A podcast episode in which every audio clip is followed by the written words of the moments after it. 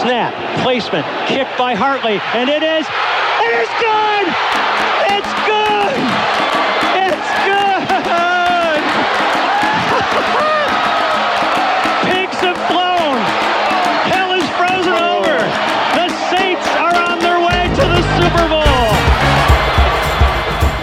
Começa agora We That Podcast. Informação, opinião e bom humor na medida certa. We, we, That Podcast. Fala galera, estamos começando mais um We That Podcast. Eu sou o Ivan Martins, estou aqui mais uma vez com vocês aí e uma parte boa, uma parte diferente do que eu costumo gravar nos podcasts que eu sou host. Dessa vez, host de uma vitória do Saints. O Saints venceu o Carolina Panthers, até porque ninguém consegue perder do Carolina Panthers. Uh, num jogo bem difícil, difícil de assistir, principalmente. Mas é isso, o que importa é a vitória, são os três pontos. E é isso, galera. Vamos para mais um podcast aí que a gente tem bastante coisa para falar desse jogo.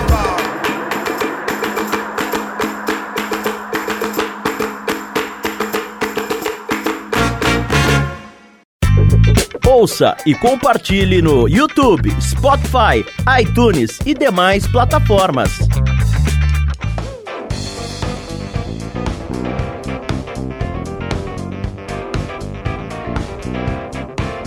Bom, galera, vou começar o podcast apresentando, de como sempre, aí, nossos convidados. Hoje aí temos dois convidados que eu nunca gravei podcast juntos, então vai ser legal, vai ser uma experiência nova aí. Vou começar com o Bruno, o Bruno que é da casa, Bruno Starling. Bruno, cara, como foi a experiência de assistir três horas é, de New Orleans Saints e Carolina Panthers aí? É, é, um, é basicamente isso você pode colocar de castigo aí para os seus filhos, coisas nesse sentido, né? Boa noite, Ivan.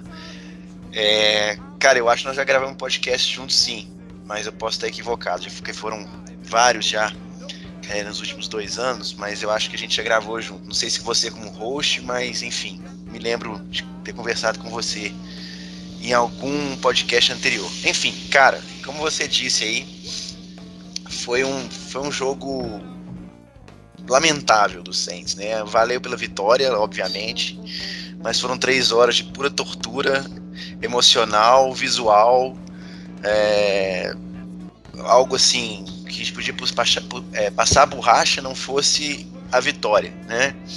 É, o time que dos Panthers que é sofrível e talvez tenha sido talvez não, acho que posso cravar, é, foi a vitória mais parece que parecia que ninguém queria ganhar um jogo em determinado momento do jogo. Foi uma vitória mais é, triste do Saints que eu já assisti, cara, porque parecia que a gente não queria ganhar.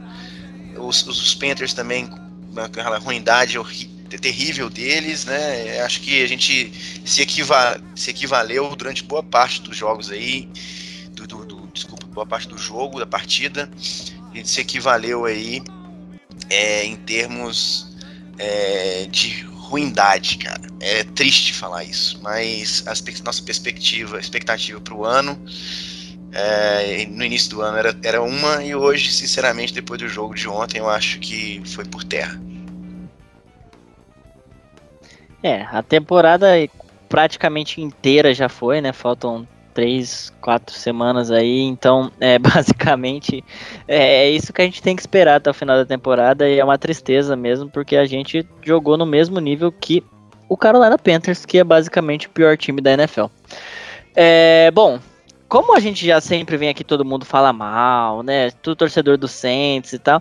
A gente conseguiu dar uma inovada nesse podcast. A gente tá trazendo também uma convidada aí, a Daniela Kowalski, a Dani, é, para trazer uma visão de fora. Ela é torcedora do San Francisco 49ers. Ela se prestou, se prestou a assistir um pouco aí o jogo do Saints e Carolina Panthers e ela vai conseguir dar uma visão de fora e se as coisas são tão ruins quanto a gente pensa ou não. Seja bem-vinda, Dani. Sinta-se em casa. Pode aí se apresentar. Fique à vontade. Obrigada, Ivan. Boa noite. Bom dia, boa tarde, boa noite para quem está ouvindo. Ivan, Bruno, muito obrigada pelo convite. Eu vou tentar dar a minha visão. Agora, se vai ser boa ou não, a gente vai ver ao longo do podcast. É exatamente. É isso aí. É, se for boa, a gente provavelmente vai discordar de você um pouquinho, mas é para isso que estamos aqui. Bom, gente, é, vamos começar então esse podcast aí, começar a falar do jogo, que é o que importa. É, uh, rapidinho aqui, só vou passar um pouco aí na, nas nossas redes sociais, né? Só lembrar vocês de seguir a gente para quem ainda utiliza o Facebook lá no Centros Brasil 09, é, o nosso Instagram, o Mundo Rudete, o nosso Twitter, que também é Centros Brasil 09, né? O nosso Facebook, na verdade, é Centros Brasil apenas.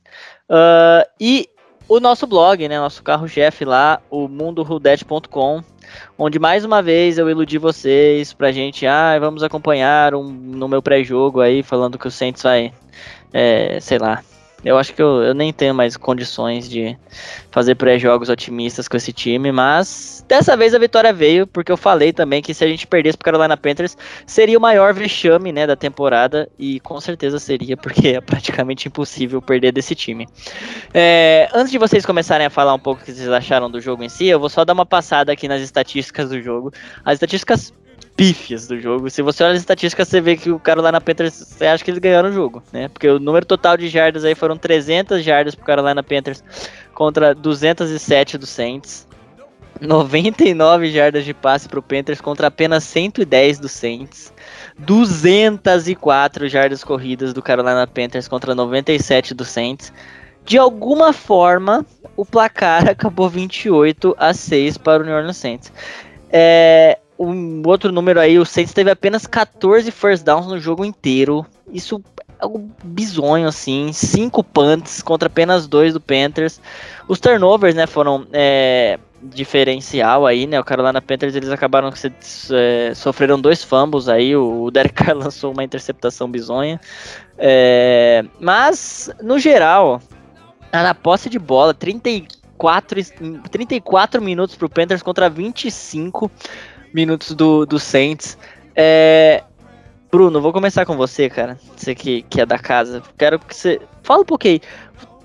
Todas essas estatísticas, placar diz algo totalmente diferente. O que que aconteceu nesse jogo pro Saints ainda acabar vencendo a partida? E por uma diferença bem grande, né? Pois é, Ivan. Ou oh, é 200 e quantas jardas de ataque, cara? É, é, é surreal, né? 207. 207. Umas 200 e poucas jardas de ataque. É algo assim inacreditável para um time que ganhou um jogo marcando 28 pontos, né? Mas pensando aqui na frieza dos números também, mas para quem assistiu o jogo, é, o que a gente ganhou o jogo ali, eu acho que foi foi com a defesa, né? Obviamente, porque a gente conseguiu parar uma vez que a gente fez um primeiro tempo bom em termos de, de jardas terrestres. Um primeiro tempo muito bom da defesa do Saints, uma coisa que a gente não via, não vinha vindo, não vinha vendo há alguns jogos. Né? A gente conseguiu parar é, o, o, jogo corrido em alguns momentos do primeiro tempo, né? Antes da defesa liberada de geral ali, né? A partir do segundo, terceiro, quarto, parece que os, os Panthers começaram a correr bem melhor né? A defesa voltou a ser o que era. Mas enfim, o primeiro tempo eu acho que foi ali o diferencial, especialmente por causa dos dois turnovers e porque a gente estava correndo bem com a bola, né? É, o Derek Carr, na minha opinião, ele estava o plano de jogo do, do Saints foi para que foi planejado para um jogador que eu acho que tá, eles perceberam que estava um pouco baleado. Então a gente estava vendo muito screen, muito passe para trás, passe lateral, passe para trás, um passe lateral, um passe é, curto, né? Eram poucos as jogadas é, que foram para frente mesmo, né? A gente, a gente não via passe de mais de 5 ou 10 jardas para o Derek Carr no primeiro tempo, né? Foram raríssimas as, as, as, as chances, as, os lances em que ele jogou para mais de 5 ou 10 jardas aéreas de, de, de, de passe. Então eu acho que o plano do, do, do Saints era inclusive para poupar o Derek Carr. E aí corremos muito bem com a bola. E esse para mim foi o diferencial ali. A gente teve dois turnovers no primeiro tempo, inclusive um bloqueio de punch que foi é, que virou um touchdown do Saints, né, um touchdown dos special teams do Saints, e a gente colocou 14 a 3 ali. E aí, cara, a gente contou também com a, a ruindade do, como eu já disse na minha na abertura, com a ruindade dos Panthers. Eles têm um quarterback novo que adora lançar umas overthrows, é impressionante o tanto de passe que ele consegue é, errar para mais, né? Ele, ele, erra bastante seus alvos assim, mandando a bola muito mais para longe do que deveria. É, e um, uma comissão técnica que é inexperiente, né? É, o Frank Reich foi duas rodadas mandado embora, né? Do, da, da, da, franquia. E eles começaram a desesperar, eu acho, né? Correr atrás do placar um pouco cedo demais, né? Desde o do final do, do primeiro tempo, tentando lances, uma quarta para um, em vez de correr com a bola, que eles já estavam correndo bem, eles lançaram a bola, tentaram, fizeram uma tentativa de lançamento, e eu acho que a gente acabou ganhando muito mais por demérito do Panthers, aí, em ter desesperado é, quando o placar estava 14 a 3 14 a 6 Eles, inclusive, perderam é, um field goal, poderia ter colocado o jogo a 14 a 9 né? E perderam diversas oportunidades de converter, se não me engano, foram quatro ou cinco é, em, em quarta descidas. Né? Então foi aí que nós ganhamos. Né? Os, em termos, pensando na frieza dos números aí, quantidade de jardas do, do, do Panthers que foi muito maior do que a, do, do, que a do Saints, né? Inclusive, a gente conseguiu pontos importantes ali no final do quarto quarto, nessas é, perdas de posse de bola na quarta descida do, do, Panthers, né? Que a gente converteu dois touchdowns rápidos. Eu achei até engraçado, né? Dois red zones seguidos, assim, em menos de dois minutos, a gente conseguiu dois, dois touchdowns, né? Parecia até que não era o Saints que estava jogando nesse momento.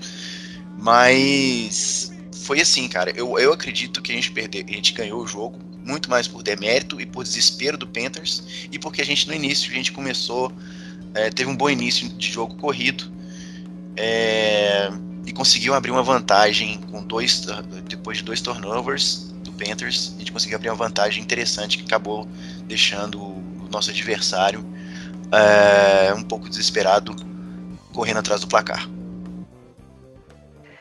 Bom, é, você resumiu bem aí o que foi o jogo. Eu acho que você, até quando você achou que você se equivocou, você falou bem. Porque você falou sobre o Derek Carr lançar passe para trás. E se você olhar, tiveram duas campanhas que acabaram por conta de passes pro Camara, literalmente para trás, que o Camara perdeu jardas. O Camara, ele, ele terminou o jogo com três é, recepções para menos 11 jardas.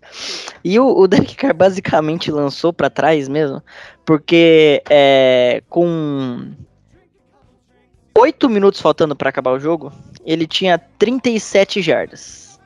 Esse é um número patético. Patético para um quarterback, seja qual for o, o, nível com quem você esteja enfrentando, você ter 37 jardas faltando 8 minutos para acabar o jogo é algo ridículo. Se eu não me engano, tinham 13 passes completados apenas naquele momento. É, e aí eu até vou chamar a Dani para pra conversa aí, pra resenha agora também. É, Dani, o que, que você, do que você aí percebeu do jogo, do que você viu, foi, foi mais a, a ruindade do Panthers mesmo, né? Porque um time que consegue perder para pro New Orleans Saints, que literalmente tem um quarterback que não consegue fazer com que o jogo flua, é, é algo você tem que você tem que se esforçar mesmo para perder o jogo, né? É, foi um, um mérito de quem queria perder ali nesse jogo, né? Como o Bruno botou muito bem, foi mais um demérito do Panthers que não ainda é um time que não está conseguindo se, se engrenar, demitiu o Frank Reich, que era a esperança desse time que draftou Bryce Young, mas é um time, o, o Carolina Panthers é um time que está fadado a ser o perdedor da temporada. A gente não sabe como ganhou aquela, aquela única partida, mas está indo aos trancos e barrancos. Uh, o Bryce Young ainda vai sofrer muito as dores do crescimento. Assim, vai ter muita, muita paulada para levar ainda na, na cabeça para evoluir. E o Carolina vai ter que se reorganizar para ano que vem em termos de comissão técnica, é, jogadores também, porque trouxe a Dantillen, é o receiver número um, mas também não é o aquele cara que ele era no Minnesota Vikings. É Miles Sanders, que é um bom running back, mas também já está longe do seu, do seu prime. E, e o time tá assim, tá sem, sem direção nenhuma. Perdeu o Brian Burns na defesa, que era o, o, principal defensor deles. É um time que tá perdido. JC Horn na, na secundária também machucado. Os dois, tanto ele quanto o Brian Burns machucados, ou seja, fez com que a qualidade do, do time perdesse muito. E o Saints acabou aproveitando isso, né? Como você e o Bruno já colocaram muito bem, o Saints é um time que também não tá indo bem nessa temporada. Tá no vai, não vai, tem hora que consegue, mas chega no final não consegue executar uma finalização para vencer jogos. E foi mais a vitória por demérito do Carolina Panthers, pela falta de qualidade do Carolina Panthers, do que um bom jogo do, do Saints. Os números, como o Bruno falou, em, em análise fria, daria tudo para o Carolina Panthers. Mas o Saints conseguiu aproveitar muito bem. Tanto que teve o turnover, te, teve turnover, teve o bloqueio de punch que resultou no um touchdown do Special Teams. Ou seja, o Saints conseguiu fazer muita coisa em campo curto por erros do Carolina Panthers em arriscar nas quartas descidas. É, exatamente, exatamente. É, as pontuações do Saints, né, como vocês bem disseram, é, ao menos é, 21 pontos dos 28 vieram em, é, em jogadas de campo curto, né? Em, em, campanhas de campo curto, na verdade, porque o primeiro, um, um em si, né? Que foi o punch bloqueado, o em si nem teve campanha, né? Foi só um punch bloqueado para touchdown. É, tivemos também o, o, touchdown do Jimmy Graham, né? Que foi o último touchdown ali que foi é, quando o Panthers arriscou uma quarta descida no campo de defesa. E o próprio touchdown aí do, do Chris Olave, né? Igual na qual o Jimmy Graham apareceu bem também na terceira descida, acho que é até um ponto que a gente pode falar. É, mas foi por conta do único passe é, longo, né, que o, o, o Derek Carr deu no jogo, né, que foi um passe pro Ed Perry, aí foi uma campanha mais longa em, é, no quesito jardas, mas também muito por conta de um, de um único passe, né, que foi onde finalmente o Derek Carr lançou o, a bola aí, soltou o braço e o Etiper conseguiu fazer a recepção. Então, é, a, as estatísticas não falam muito que foi o jogo, né? É, inclusive, a gente tem alguns pontos muito chaves da partida que eu acho que a gente pode discutir, como até quando a gente tá uma convidada aí que não torce pro Saints, a gente consegue é, ver uma, uma visão diferente e também uma visão mais macro, assim, da situação não só do Saints como da NFC Sul, né? Que é uma divisão patética, né? Ainda mais aí a gente vê uma torcedora do, do 49ers aí, que sempre tá acostumada com divisões boas, né? Uh... Olha, mas eu, eu já tive a minha parte de, de, de time ruim, Ivan. Vamos falar a verdade. Tá. Eu, eu, eu passei, por, eu passei por é. Chip Kelly e Jinton Sula. Respeito. É. Não, tudo bem. Você, você, apesar né, de ser uma franquia muito mais vencedora do que o Saints, é, tiver seus momentos de sofrimento, né? Total. O passado não muito distante, né? Exatamente. Pois é. Então, então que bom, você já, já é expert no assunto também, né? Não é porque tá na boa agora que. Não. Vai esquecer de nós, pobres sofredores. Não, torcedor é assim, tem que estar tá no bom e no ruim. Então, é. vamos lá. Nós estamos aqui no ruim do Saints. Eu acho que isso aqui pode ser considerado ruim do Saints, porque é, a partir do momento que. esse, Eu acho que isso é um jogo que retrata muito bem a temporada. É, Bruno, você pode pegar e também entrar nessa nossa conversa e agora vamos entrar num. Eu acho que vale. Eu vou até sair um pouco do script, porque vai a gente, vale a gente sair um pouco mais do, do formal, do padrão ataque e defesa nesse podcast.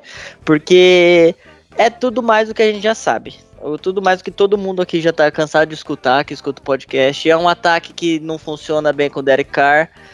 Tivemos partes boas aí com o Jamal Williams tendo mais toques na bola, com o Jimmy Graham aparecendo, uh, mas e, e, uma defesa que é uma peneira para corrida e decente contra o passe. E ainda mais quando pega um quarterback que, coitado, ainda não, não, não, não se encontrou na NFL. E uma coisa que eu percebi ontem também, Ivan, uh. é os, os jogos do Saints normalmente é, é, normalmente o, o Derek Carr consegue até dar certa fluidez para o time até a red zone. Chega na red zone, ele não consegue finalizar a campanha. Né? Tem sido assim, né? No, no, de maneira geral, a, a, nossa temporada. E ontem a gente estava vendo um quarterback que não estava conseguindo dar essa fluidez para o jogo. Né? Não só, eu acho que também não só por causa dele, mas também por causa do play calling também, que estava sendo, como a gente já comentou aqui, estava sendo muito conservador, com passes inclusive para trás, que você realmente lembrou aí, um passe que foi, nossa, aquilo, aquela jogada que foi inclusive, a gente poderia ter aberto 21 a 3 ali no final do primeiro tempo, mas enfim, é um play calling que não, não ajudou o próprio Derek Carr, e eu acredito também que ele está jogando baleado, e eles tentaram preservar o braço dele um pouco, o ombro dele um pouco, se não me engano, o ombro, sim, mas um play calling que percebia, que não, deu, tava, que, não, que não percebeu que poderia utilizar mais a corrida, cara. Sabe, é uma coisa que a gente já tem uma, é uma, é uma tecla que a gente tem batido ao longo da, da temporada também, mas ontem a gente estava percebendo que o Derek Carr não estava funcionando da maneira como ele funciona ao longo do campo, né? Porque ele, quando ele tem campo extenso, ele, ele funciona razoavelmente. Não vou nem colocar razoavelmente bem, não, porque ele não funciona razoavelmente bem. Mas ele conseguia dar certo fluxo nos drives do Saints, na campanha do Saints, quando a gente tinha, quando a gente tem, a gente tinha é, um campo longo né? e não conseguia finalizar quando tinha campo curto, quando chegava na red zone não conseguia finalizar. Ontem ele não estava conseguindo dar essa fluidez ao longo do, da, do drive, ao longo da campanha, mas a gente estava correndo bem com a bola. E de um momento para o outro, no final do primeiro tempo, a gente parou de correr. Assim como o Panthers também, né? Parou de correr. O jogo ficou só assim de passe errado e do Panthers tentando converter em quarta descida. É, é surreal, cara. É bem complicada essa situação aí. Eu acho, sinceramente, cara, eu já tô, já tô na torcida pro James Winston, sinceramente, velho. Eu acho que a gente se diverte mais, a gente tem mais chance na loucura do que na conserva, no, no, no, do que em jogo conservador. Gosto disso. É, é assim. E a gente tá precisando arriscar. Tal, talvez seja cedo para dizer, mas Hoje, 11 do 12, que nós estamos gravando esse podcast. Acabei de deixar ele temporal, mas tudo bem. Mas nesse exato momento, o New Orleans Saints perdeu dinheiro com o Derek Carr. Porque ele não rendeu é, nessa primeira temporada é, nem um pouco do que a, a, gente achou que ele poderia render. É, eu posso até fazer um resumo para você, Dani, para você ficar por dentro, que a gente tem um, o maior problema do Saints, assim, é, 10, 11 a cada 10 torcedores concordam que é o coaching staff. Porque o Norman Saints tem um head coach que nunca fez nada decente na liga, né? Era nosso coordenador defensivo muito bom, por sinal. Sim. É, voltou a ter uma oportunidade de head coach na liga aí depois que o Sean Payton saiu. Ele já teve uma oportunidade há um tempo atrás no Oakland Raiders e ele foi muito mal. E ele segue sendo muito mal o head coach.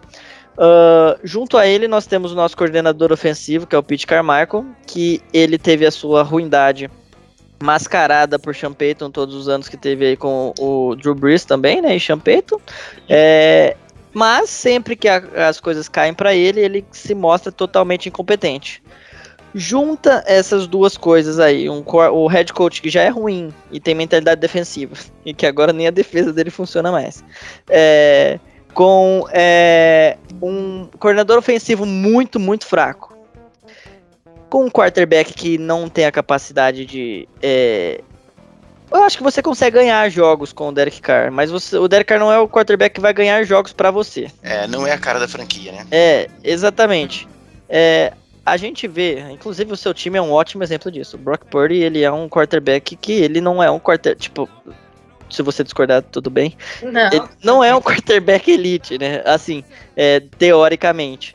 Porém, num sistema que funciona, num sistema muito bem montado do Kyle Shanahan, ele é o cara que ele se demonstra muito seguro, faz sempre as decisões corretas.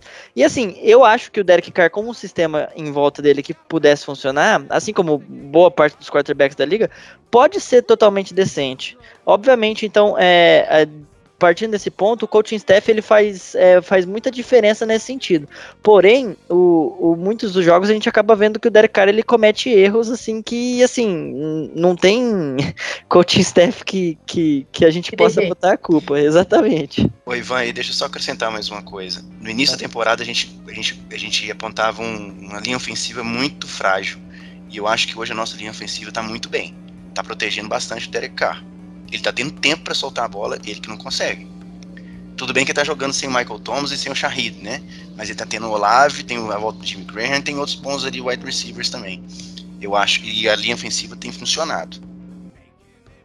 É, botando a minha visão de fora, pelo que eu vi nos dois jogos, realmente o Derek Carr tá tendo tempo, mas ele não tá achando ninguém. Aí a gente tem que parar para ver se é questão das defesas estarem cobrindo bem, coisa que a do Panthers não estava fazendo, ou Exato. se são os recebedores que não estão com, não cumprindo a rota que eles têm que cumprir. Então, eu acredito assim. Por exemplo, o, acho que o passe do Crisolave, esse que você falou que foi o mais longo que o Derek Carr fez. Aliás, o Derek Carr tá um cosplay do Andrew Luck, né, gente? Porque ele entrou nesse jogo recém saído do protocolo de concussão, com problema na costela e problema no ombro. Yeah. Tanto que o, o, o plano de jogo dele foi basicamente trabalhar passe lateral e screen. Eu, nesse, nesse passe longo que ele deu para o Chris Olave, ele deve ter berrado de dor internamente se ele estava com algum problema no ombro. Então, assim, o Derek Carr é um cara que consegue ganhar jogos, ele consegue lançar longe, tanto que ele é um dos únicos quarterbacks na NFL, de toda a NFL, a ter jogos com 500 jardas. Só que ele tem que ter toda a estrutura ao redor dele. Se ele tiver um, uma parte falhando, vai dar muito errado, e é isso que a gente está vendo ele no Saints. Aqui, como o, o Bruno falou, vocês podem avaliar isso melhor que eu. A linha ofensiva evoluiu bastante ao longo da temporada. Mas o, o esquema ofensivo acabou não melhorando. E tanto que eu estava conversando com a, com a Jéssica, que foi quem me convidou pro, pro podcast. Beijo, Jéssica. Ela me mandou um vídeo do, do Derek Carr brigando com o center de vocês. Isso, com o McCoy. Com o McCoy. Isso já desestabiliza muito o ataque. É, eu tenho uma, uma parceira que fazia o perfil comigo, a Cássia.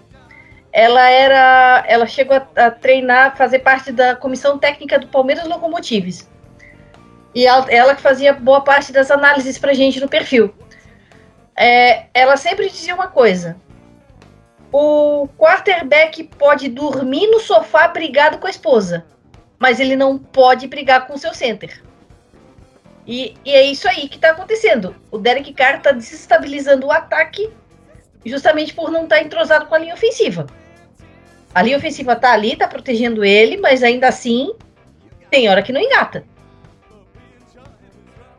É, a linha ofensiva, ela, uma hora ela vai falhar, né? É, ainda mais jogando contra, contra defesas que são linhas defensivas que são fortes, né? A do, do Pentas já foi uma, uma linha defensiva melhor, mas eu acho que continua sendo uma linha defensiva razoável, mesmo sem o Brian Burns. É, mas é realmente a linha ofensiva do Saints melhorou ao longo da temporada e, e realmente quando você não tem essa sintonia entre é, linha ofensiva e quarterback, e especialmente entre center e quarterback, as Sim. coisas acabam desandando mesmo, né? E o Derek Carr já discutiu com outras pessoas ali, tá? Já xingou é, o wide receiver por errar a rota, depois foi descobrir que talvez não tenha sido o, o wide receiver que errou a rota, foi ele que errou o passe mesmo. Ah, pois é. Né? Então, uhum. eu concordo com o que você disse, Dani. O Derek Carr tem um braço decente. Ele tem realmente um braço decente, ele tem potência no braço, ele tem um, ele tem um bom ball placement. Uhum. Mas ele demora demais a soltar a bola, demora demais a fazer a leitura. A gente, a gente já, já viu vários lances aqui ao longo da temporada em que ele poderia ter lançado a bola mais rapidamente pro, pro Camara, sabe? Pro seu checkpoint mesmo, sabe? Ontem o checkpoint dele foi 5 hum. segundos depois, ele teve tempo para lançar pro checkpoint e pensar se poderia lançar ou não, uhum. sabe? E lançou a bola para trás, assim, com a defesa do Carolina em cima do cara já. Eu até comentei no, no WhatsApp ao longo do, da, da, partida que o Camara nem deveria ter recebido aquela bola. ele perdeu quase nove jardas. Devia ter se recusado, assim, tipo, não vem, mano. Devia ter dado um tapa na bola, assim, deixando a bola bater no peito dele e cair no chão, sabe? Ou então fingido um, um, um, um drop, cara, não sei. Uhum. Mas receber aquela bola foi uma péssima decisão também. Mas o Camara não tinha que. Ele tinha que receber a bola, ele não podia pensar. Né? Vai uhum. que o passe tá indo para trás, né? Poderia ser um fumble. Mas enfim, eu acho que a tomada de decisão e a leitura do, do Carr são um pouco lentas. Então eu acho que é por aí. É, e agora eu realmente estou querendo entender o que foi que rolou na discussão ali. Se foi porque normalmente o, o center também tem aquela função de fazer a leitura da defesa, né? Sim. Talvez o que eu tenho entendido, o que eu estou imaginando, isso é puro achismo, tá? É que o, o, o McCoy tenha passado uma informação para o Carr que, que ele não não seguiu ou não, não fingiu que não ouviu, alguma coisa assim. Porque normalmente essa sintonia é o que rola. E se eu deixar o center tão puto, desculpa aí, já, já passamos 10 horas já? Não, ainda não, mas espero que vocês escutem o nosso podcast depois de 10 horas. É, se deixou o McCoy, nosso center, tão puto, é porque alguma coisa rolou entre os dois. Uhum. Eu, eu, é. Ivan Insider, trago informações. Opa, manda aí. Aê, Opa. Manda aí. Agora, agora sim. Passei a, passei a manhã, enquanto eu estava trabalhando, escutando o podcast do nosso querido amado e odiado Nick Underhill, né? Que é o maior. É, o maior insider lá do Saints, né? Da gringa. Estava escutando o podcast dele. E vocês fizeram um link incrível, porque eu ia falar disso agora. É, a nossa conexão tá sensacional. o, sobre essa briga. Primeira coisa, o Derek Carr já tinha falado anteriormente na, justamente na briga que ele teve com o, se eu não me engano, acho que foi com o Rashid Shahid. É, meu Deus. E ele falou basicamente assim, ó. Eu não deveria ter brigado com meus jogadores dentro de campo. Não vou fazer mais. ele fez. Uh, aí agora teve essa discussão com o McCoy. Aparentemente, o McCoy não foi o culpado. O McCoy, ele foi o homem o suficiente para comprar a briga. Quem não fez nada na jogada ali, o Derek Carr foi sacado em dois segundos, foi o, o César Ruiz. E aí, o Derek Carr, se você ver depois no replay, ele joga a bola no chão e sai falando muita merda. Muita merda. Agora a gente já, já passou, vamos falar qualquer coisa. Ele sai falando qualquer coisa, ele sai falando. E aí o McCoy, provavelmente cansado, né, de, de como você falou, a, melhorou a, a, linha ofensiva, cansado de escutar, porque o, o Derek Carr, ele é um cara que cobra muito dos seus jogadores, e assim, até certo ponto isso é ok, mas você não pode se ceder, né? uhum. né? É, ele comprou a briga ali da linha ofensiva, aparentemente, e partiu para cima do, do, do Derek Carr ali, algo que ninguém fez até hoje na temporada, foi bem... É, obviamente é ruim pro time, né, pra química e tudo mais, mas também é é interessante, né? O, o Derek Carr, ah, sei lá, alguém pegar e falar, ok, você é mimado, mas nem tanto, né? A gente não, não vai aceitar, não vai levar desaforo para casa dessa forma. Então, é basicamente. É, você não é o Drew Brees, meu amigo. É, pois é, exatamente. Sou que tem atrás das suas costas é o número 4 é, então, cuidado. Então, basicamente, é, o que aconteceu foi isso. Depois do, do jogo, eles tiveram, nas entrevistas pós-jogo aí, o McCoy ele pediu desculpas. Ele falou que eles.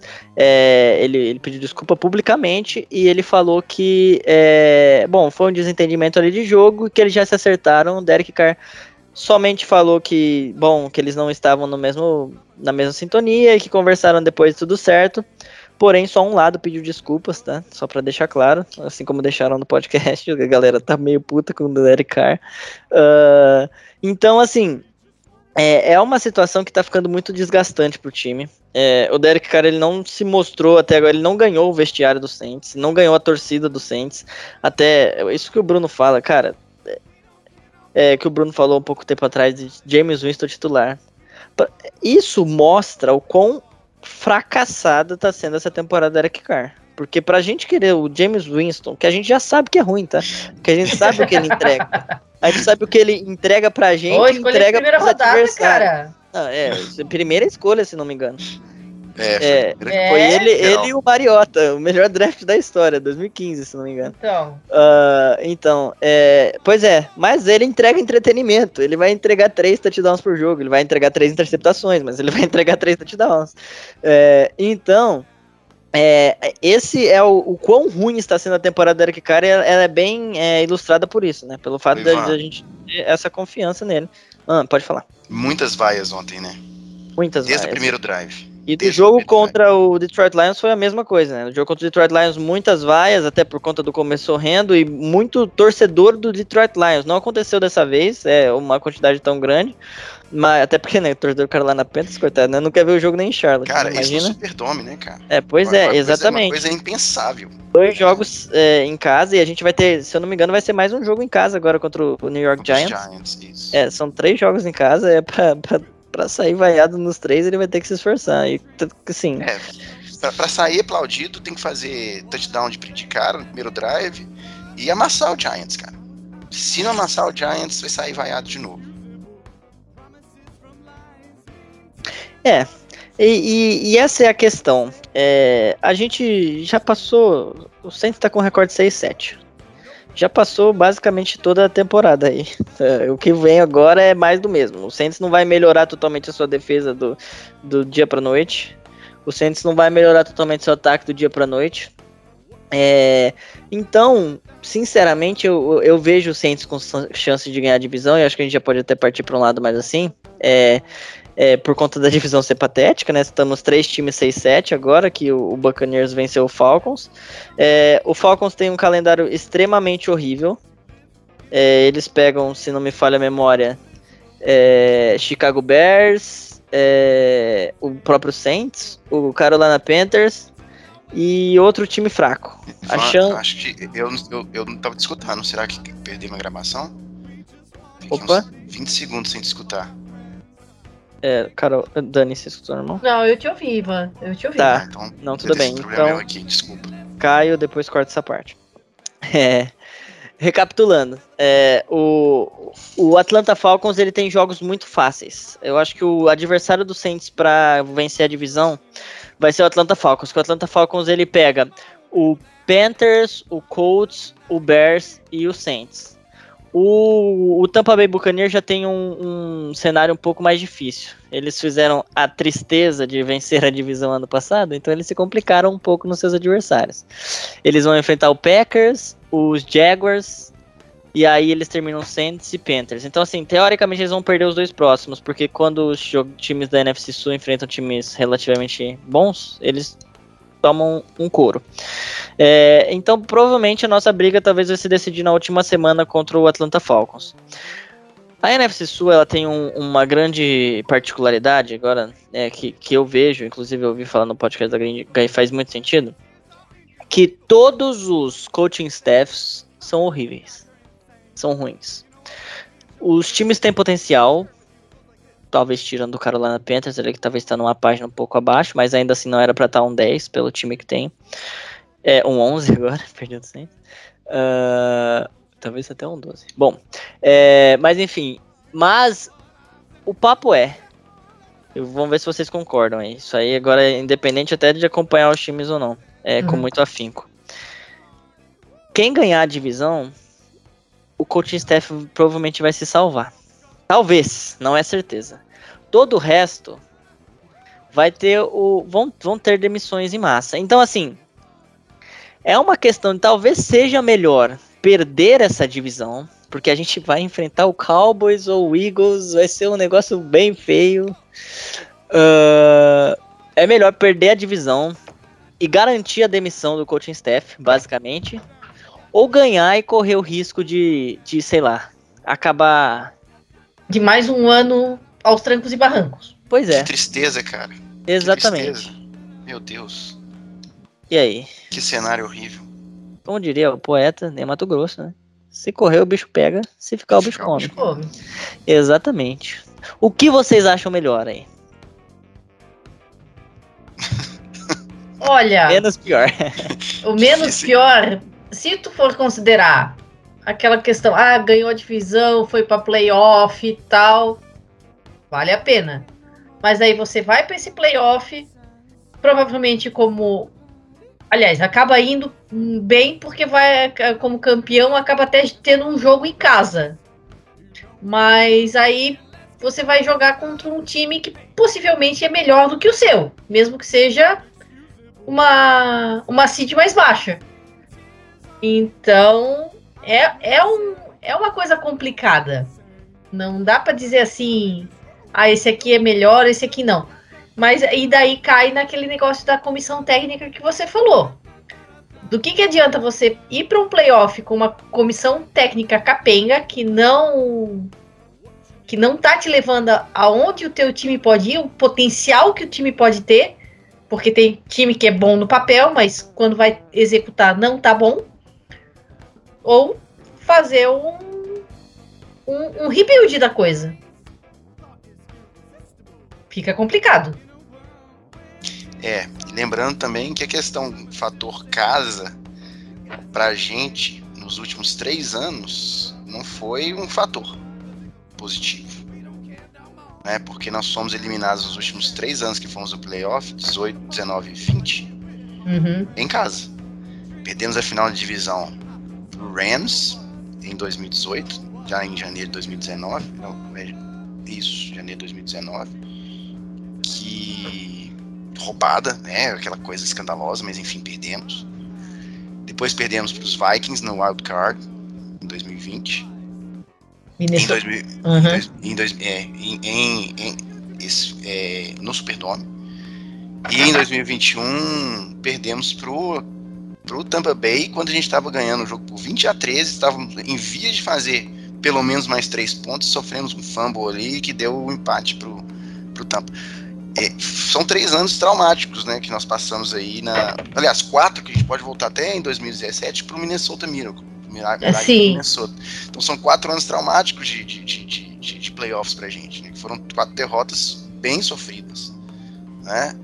É, e três delas, as três últimas em casa. Então, realmente, o fator tá casa querendo, não tá fazendo. Eu tô querendo tá deixar. Querendo, você tá querendo dizer que agora a gente tá precisando de uma derrota não sofrida. Tomar uns 40 a 3 na cabeça e aí acabou, não é nem trauma. É, aquela, varrida querendo, básica. Eu tô, querendo, assim. eu tô querendo. É, aquela varrida básica seria horrível também, gente. Seria, não, seria mas sabe por que não seria horrível? Porque isso aí ia me dar.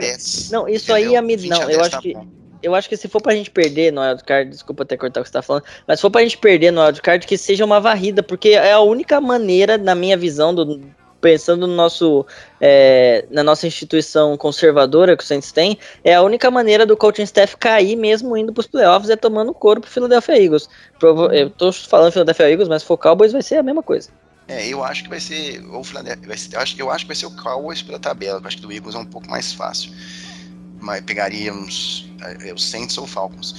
E agora também mudando um pouquinho é, a, abordagem aqui, Ivan, é, eu acho que realmente a tabela do Falcons é mais tranquila. Eu acho que ela, ele é, bem, é bem capaz, acho que em termos de possibilidade de ganhar a divisão, acho que o Falcons consegue ganhar esses últimos três ou quatro jogos dele com mais facilidade do que Saints e Bucks, inclusive.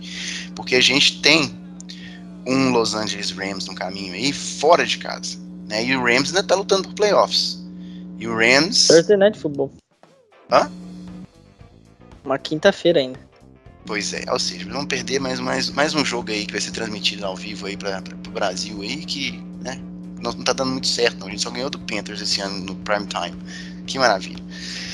É, enfim, eu não sei, cara, se for o que é menos pior. Eu acho que no longo prazo, evidentemente, eu acho que garantir a dispensa desse, desse coaching staff é melhor. Mas, cara, ver um, o Saints fora dos playoffs é muito triste, né?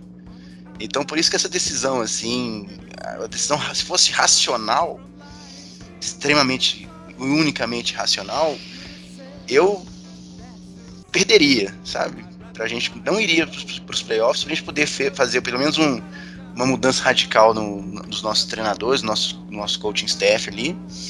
Não sei se é necessariamente um rebuild de jogadores, mas existem algumas posições que a gente tem certas deficiências, e eu diria aí quarterback, linha defensiva e kicker. Tudo bem que ele pode melhorar, porque é um, é um, é um menino ainda, né? É um, é um rookie.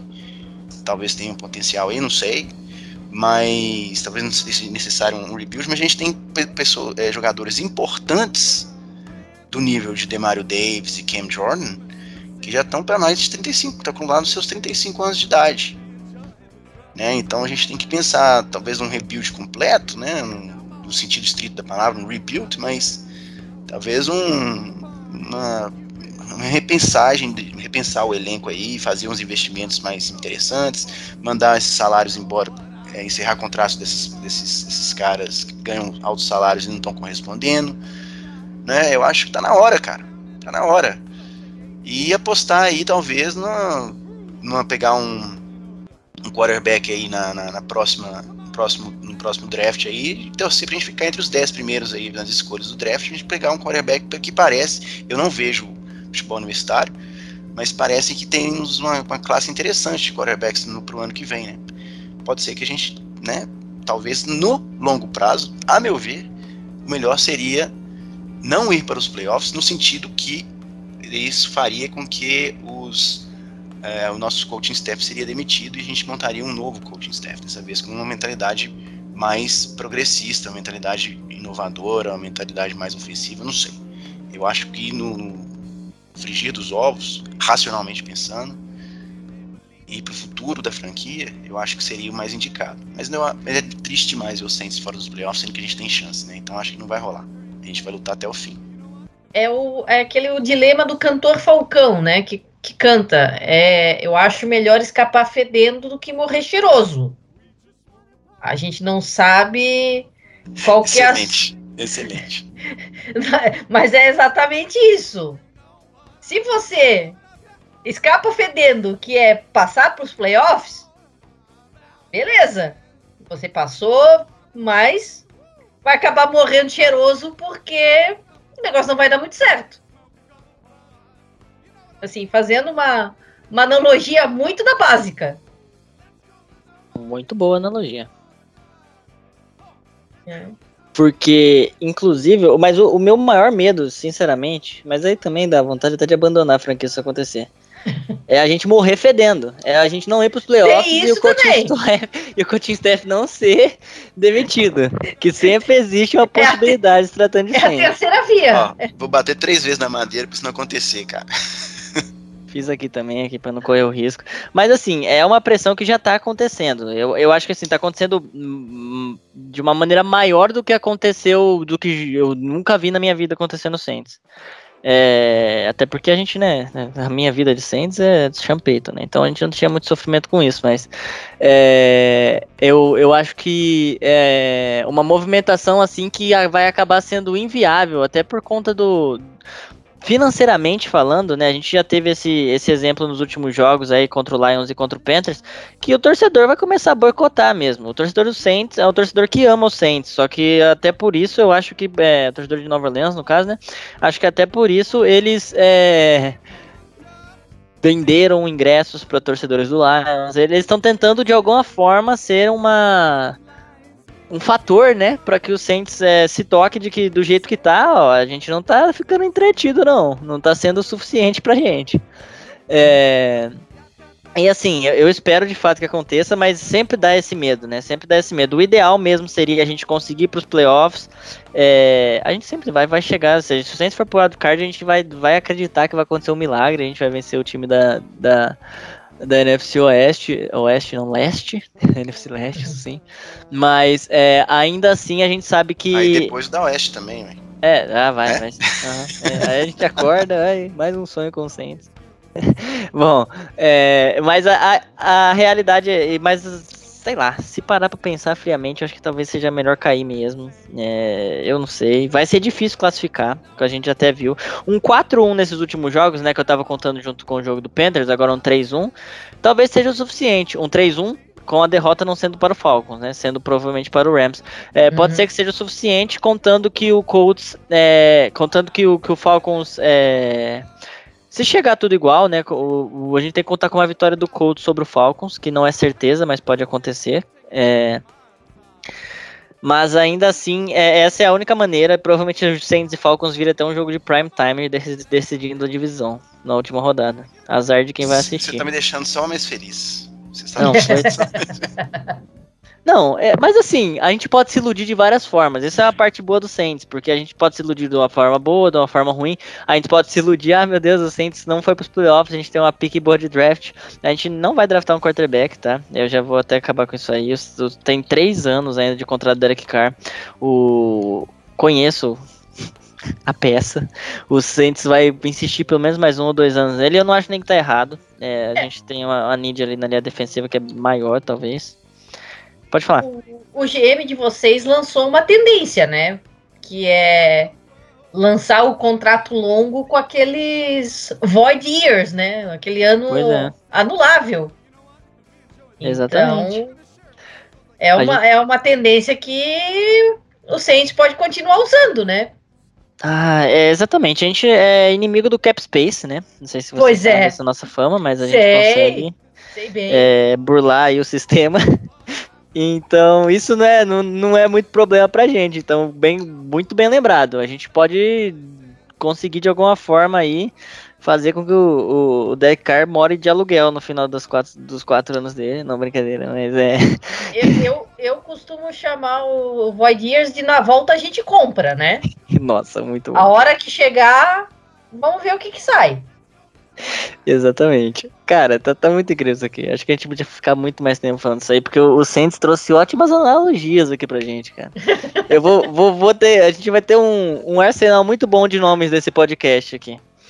É, mas. Tudo que é bom dura pouco. Ah, e outra coisa, né? Eu, acho, eu concordo com você também. É, eu acho que é, dificilmente a gente vai draftar um, um quarterback, a não ser que a gente fique com uma pique muito alta. Né? E mesmo assim, Que talvez. não vai acontecer. A difícil. gente sempre fica no limbo. A gente vai ganhar pelo É. menos uns dois jogos aí. Nosso É. calendário é horrível. É, a Fica- gente. fica, fica naquele meio termo, assim, entre 16 e 10 e o isso. 16 e o 22 por ali. É, É. então, na verdade, o Saints ele é o time do limbo mesmo. A gente ficou com acho que três ou quatro anos seguidos com a, tempo, com a temporada 7 e 9, antes daqueles anos de playoff. E a gente Sim. tá voltando pra isso. Aham. É. E. Mas eu acho o seguinte, cara, Derek Carr pode ser que, né, ano que vem, com um coaching staff diferente, não sei, né? Quantos, quantos anos no Raiders também? Já mudou quantas vezes de, de coaching staff também, né? Que não deu certo, com quase ninguém. Mas enfim. Não, bastante. Mas ele e ele acabou tendo o recebedor que ele pediu ano Sim. passado, que era o do Davante Adams, não rendeu o que se esperava. Teve uma defesa que não ajudou muito também, uma linha ofensiva horrível que fazia falta a, a doidado, é, Isso. e por isso que ele acabou pedindo pra sair. E agora, convenhamos, né? Sinceramente, eu acho que os nossos recebedores, né? Dos, dos recebedores, desculpa, os recebedores, a equipe de recebedores do Saints é um dos melhores da liga. O Chris Olave, Sim. Michael Thomas, Rashid Shahid, ele tem diversas armas ali. O, Temos Ca, o Camara. O Alvin Camara. Kamara, Alvin Ah. Kamara, Jamal Williams, né? Que também é um excelente running back. Uhum. né? E agora nós temos uma linha ofensiva que se- foi se acertando ao longo da temporada. Tudo bem que agora nos últimos dois jogos, me, me corrija se estiver errado, Ivan, dois, ou- dois, dois jogos, né? O de ontem e o da semana passada, a gente não pôde contar nem com o Michael Thomas, nem com o Rashid Shahid. Mas, enfim, ele precisa, o Derek precisa mostrar que veio. E no início da temporada, aquela vitória contra os Titans, eu falei assim, nossa senhora, que ele colocou aquela bola maravilhosa para Rashid Shahid a gente finalizar o jogo. Eu falei, não, agora a gente tem um cara que decide jogos. Cara, não, não foi isso, não é isso que eu tô vendo, né? Não é isso que eu tô vendo.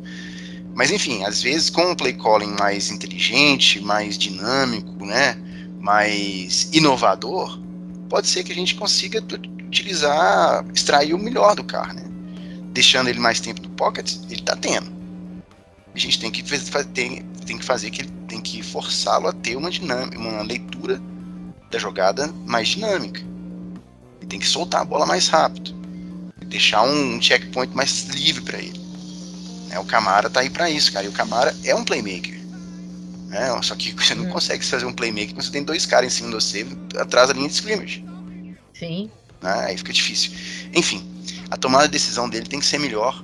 Ele tem um bom, como eu disse aqui já, ele tem um bom ball placement, né? Ele consegue colocar a bola na mão dos jogadores de maneira adequada, boa até.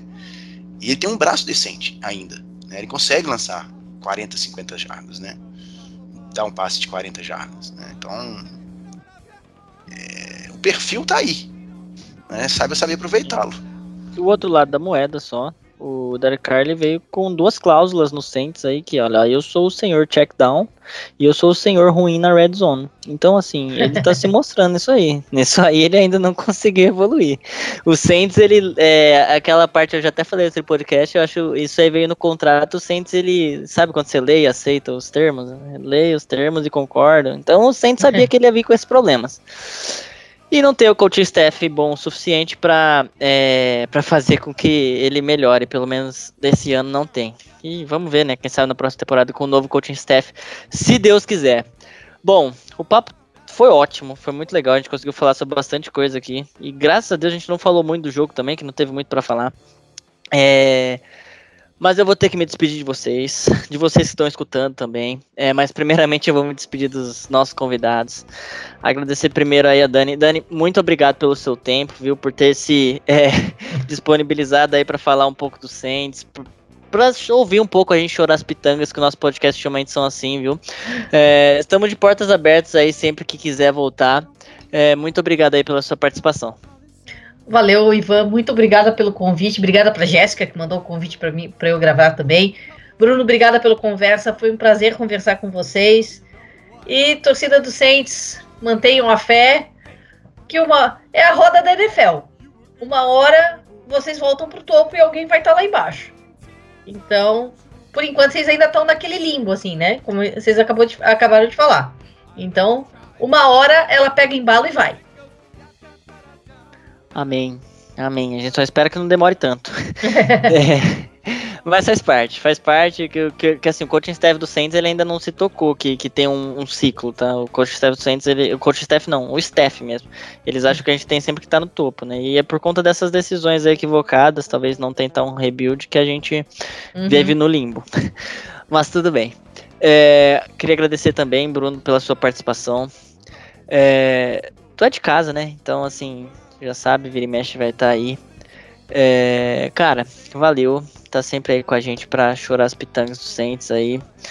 Temos mais, cara. A gente tá sempre lá nos grupos também, trocando ideia. Se você também é torcedor do Saints, inclusive quiser entrar no nosso grupo do WhatsApp, do Telegram, é, só deixa um comentário aí, porque a gente. Lá, lá a gente solta o verbo, lá a gente não, não tem preguiça de falar palavrão não, tá? Aqui a gente é mais light para não para não cair o podcast na, nas plataformas. Valeu, Bruno. Van, eu que agradeço, cara. O podcast mais espirituoso de todos, né? Muito bacana aí as, as analogias aí que, que vocês trouxeram aí para para referendar o nosso Saints aí, né? É, Dani, foi um prazer te ter aqui conosco. Igualmente. Volte, volte mais gente poder falar também do, quem sabe, um jogo de playoff entre Saints e 49ers, né não? Oh, já, já, já, foi um que já deu infarto. Boas lembranças não temos. Não, mas a gente, quer, a gente quer, a gente quer a, a, a, como é que é? O revenge, né? É, foi, foi por esse jogo, mais ou menos, que eu tava começando a acompanhar futebol americano. 2011? Isso, por ali.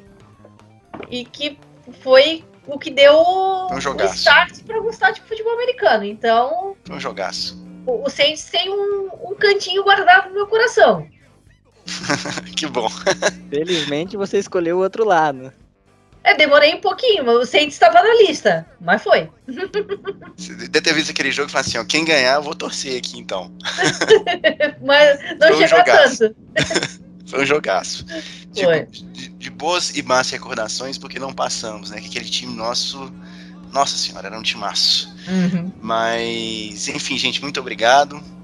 E quem sabe na próxima próximo podcast e mais pra frente aí, comemorando aí um, um acesso ao, ao playoff do Saints, né? Valeu, boa noite. É isso, é com esse otimismo, mais uma vez. Vamos nos iludir de novo. Enquanto tem chance, a gente tá se iludindo. Torcedor do Santos é uma beleza, vamos continuar aí. Porque, cara, no fim das contas, a gente vai continuar torcendo pra esse time, apesar do que aconteça. Então, que, que vá pros playoffs mesmo, né? Que a gente tem uma experiência aí que faz uns anos já que a gente não tem. É, agradecer vocês aí é, que acompanharam o podcast até agora. Podcast muito cultural aí, com Falcão, com Ney Mato Grosso. Aqui, aqui o Saints Brasil, o Mundo Rudete é cultura também. O IDET Podcast é cultura, é isso aí que a gente tem que trazer com você, para vocês aí com bom humor. É, muito obrigado, então, todo mundo que escutou. Sigam a gente aí em todas as redes sociais, acompanhem nosso blog, porque toda semana aí a gente está lançando matéria sobre o time. E é isso, galera. Semana que vem tem mais. Semana que vem tem um jogo, mais um jogo sofrível aí contra o New York Giants. Mais um jogo que é pro Saints ganhar, né? Vamos ver se a prática vai ser tão boa como a gente espera. Mas é isso. Semana que vem estamos aqui de volta para falar, provavelmente a Jéssica. Aí é um abraço aí pra Jé já, que sempre escuta nosso podcast, mesmo quando não é host. É, manda muito bem aí, traz ótimos convidados, como foi o caso da Dani hoje. Uh, e é isso, gente. Muito obrigado aí. Tenha uma ótima semana. Vamos aproveitar que tá quase acabando a temporada. Até mais. Who that?